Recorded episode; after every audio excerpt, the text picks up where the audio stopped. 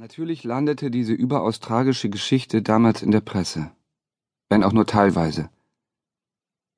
Ich selbst wurde eine Zeit lang von Polizisten und Reportern bedrängt.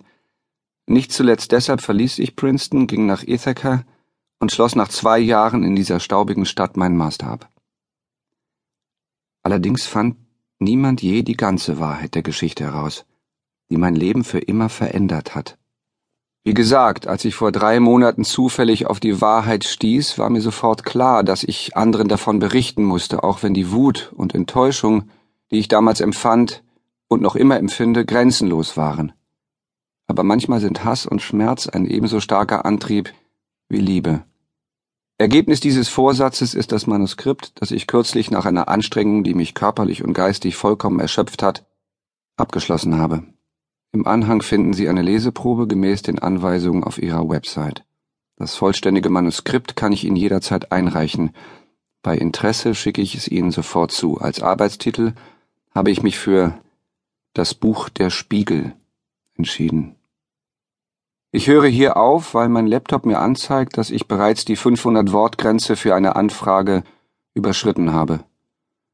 Viel mehr gibt es über mich nicht zu sagen. Ich bin in Brooklyn geboren und aufgewachsen.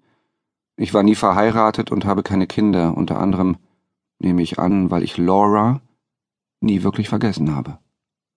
Ich habe einen Bruder, Eddie, der in Philadelphia lebt und den ich nur sehr selten sehe.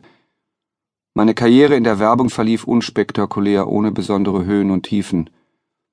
Eine verwirrend graue Existenz verborgen zwischen den Schatten von Babel. Jetzt bin ich leitender Werbetexter einer mittelmäßigen Agentur in Manhattan, nicht weit von Chelsea, wo ich seit mehr als zwei Jahrzehnten lebe. Ich fahre keinen Porsche und buche keine Fünf-Sterne-Hotels, muss mich aber auch nicht um die Zukunft sorgen, jedenfalls nicht, was meine Finanzen betrifft. Danke für Ihre Zeit und lassen Sie mich bitte wissen, ob Sie das vollständige Manuskript lesen möchten. Meine Adresse und Telefonnummer finden Sie unten. Mit besten Grüßen, Richard Flynn.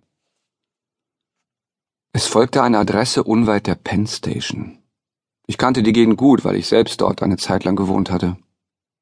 Das Schreiben war ziemlich ungewöhnlich. Ich hatte in den fünf Jahren als Agent für Bronson und Matters Hunderte, wenn nicht Tausende solcher Anfragen gelesen. Die Agentur, bei der ich als kleiner Angestellter angefangen hatte, war immer für unverlangt eingesandte Manuskripte empfänglich gewesen. Die meisten schrieben unbeholfen, leblos, ohne jenes gewisse Etwas, das den Eindruck erweckt, der potenzielle Autor richte sich an einen persönlich und nicht bloß an irgendeinen der Vielzahl von Agenten, deren Namen und Adresse man in den einschlägigen Verzeichnissen findet. Manche dieser Anfragen waren zu lang und voll unerheblicher Details. Aber Richard Flynns Brief fiel in keine dieser Kategorien. Er war knapp und präzise, gut geschrieben und strahlte vor allem menschliche Wärme aus. Er behauptete nicht, dass er ausschließlich mich kontaktiert hatte. Doch ohne dies näher begründen zu können, war ich mir fast sicher, dass dem so war. Aus irgendeinem Grund, den er in diesem kurzen Schreiben nicht nennen wollte, hatte er mich ausgewählt. Ich hoffte, mir werde das Manuskript genauso gut gefallen wie das Anschreiben, und ich konnte dem Einsender, für den ich bereits eine unerklärliche Sympathie empfand, eine positive Antwort geben. Ich legte die anderen Manuskripte, die ich mir hatte ansehen wollen, beiseite, machte Kaffee, setzte mich im Wohnzimmer auf die Couch und begann den Auszug zu lesen.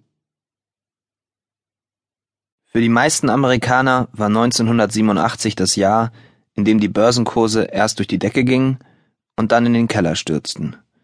Die Iran-Contra-Affäre an Ronald Reagans Stuhl im Weißen Haus rüttelte und reich und schön in unsere Häuser Einzug hielt. Für mich war es das Jahr, in dem ich mich verliebte und erkennen musste, dass es den Teufel wirklich gibt. Ich studierte seit etwas über drei Jahren in Princeton und wohnte in einem hässlichen alten Haus an der Bayard Lane, zwischen Kunstmuseum und Theologischer Hochschule. Im Erdgeschoss gab es ein Wohnzimmer und eine offene Küche. Oben zwei Zweibettzimmer mit angeschlossenem Bad. Zur McCosh Hall, wo ich die meisten meiner Anglistikvorlesungen besuchte, waren es zu Fuß zehn Minuten.